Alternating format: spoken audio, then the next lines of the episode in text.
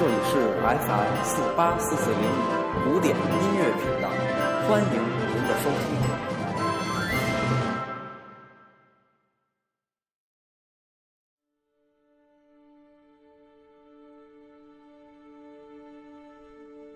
Hello，大家好，欢迎收听音乐日日谈，我是西已成空。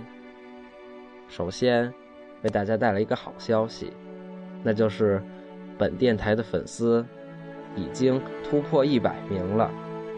感谢大家对本电台的持续关注。现在，我们进入正题。今天是二零一四年六月二十三日，为大家带来的故事叫《贝多芬第六钢琴协奏曲》。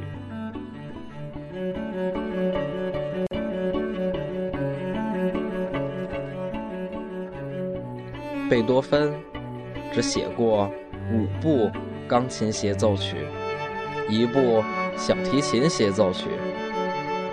可是，在小泽征尔的音乐会上，却出现了五部以外的第六钢琴协奏曲，由钢琴家赛金演奏。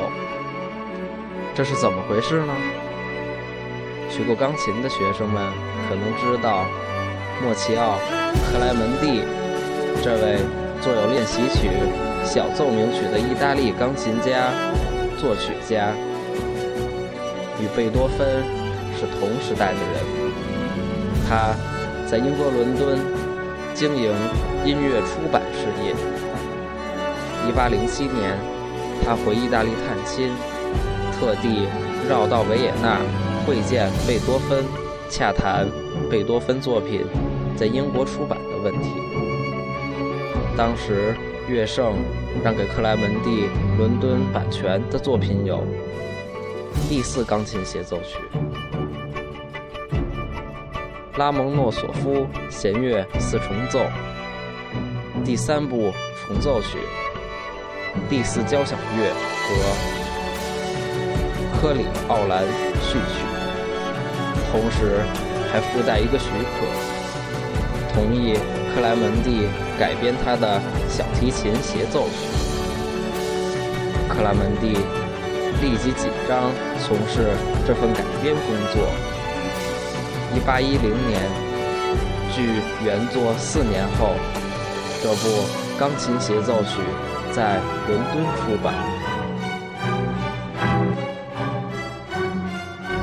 新作品只是将。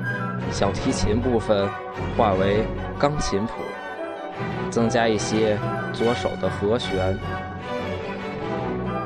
连华彩乐段中也保留原状。乐队伴奏部分则全部通用。这部钢琴协奏曲自然听起来古怪而单薄。那还能发挥钢琴的特色。在贝多芬给朋友的信上，曾提到刚刚捞到了二百英镑的外快的事。这笔外快，就是指因这部作品改编而得到的稿酬。感谢收听今天的音乐日谈，我们明天再见。